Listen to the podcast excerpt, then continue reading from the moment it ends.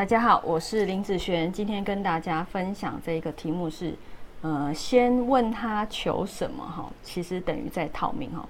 呃，其实命理师啊，他有很多不同的专业，好，那有的命理师他是属于比较宿命论的，好，你的八字的本命的状况代表你这一生的好贫穷富贵。那像我这边命理师五行派的部分，它不不是宿命。好，它论的是你一个运程的起伏。那我们的运程有分什么？好，最常来问的嘛，哈，工作运，好，感情运，然后财运，这三大块是最常人来问的东西哦。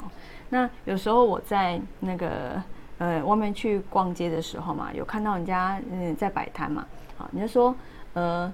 哦，工如果你要问工作的话，好，譬如说五百块，啊，然后感情的话五百，然后问财运的话五百，好，这样子，然后就看你要问什么，然后我就在想说，哎，那那今天我要去问，那我说，呃，那个老师，我想要问好工作运，好，那等于你已经告诉他什么？你已经告诉他，你工作这方面不好了。好，所以呢，他其他的地方就不用看了，他只要打你的工作不好了，然后呢，再看看你的本命里面有没有什么官煞混杂啦、消印夺食啦。只是说啊，当他知道你要来问什么的时候，你等于已经告诉他你什么不好了。好，意思是这样。好，所以呃，有些老师他还说，哦，你来啊，那你要问什么？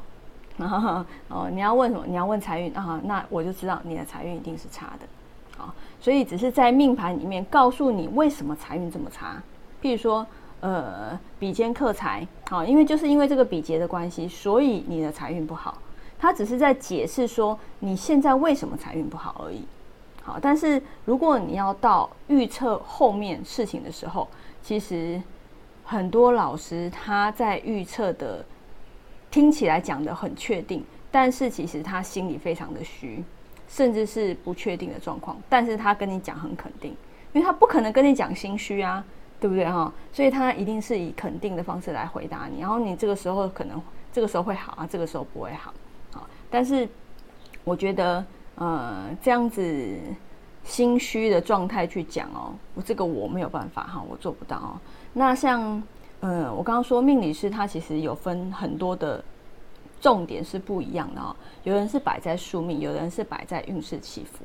那我们是以命盘来论事情，好，它有点像占卜哈，但是它不是占卜，它不是占卜，就是说它以我们来看你现在来找我的时候，基本上你现在是处在一个什么样的运程里面？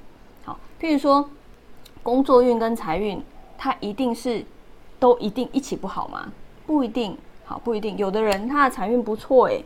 有的人他的财运今年不错诶，但是他只是工作运不好而已。好，所以我们以八字离你的命盘来看，说你现在目前运程是走到什么，来告诉你，你是不用不用去讲话的。好，基本上五行派的老师，好，他呃这一套这一套东西看运势这套东西，他是不用对方是不用讲话，是不用告诉你说他现在是什么不好。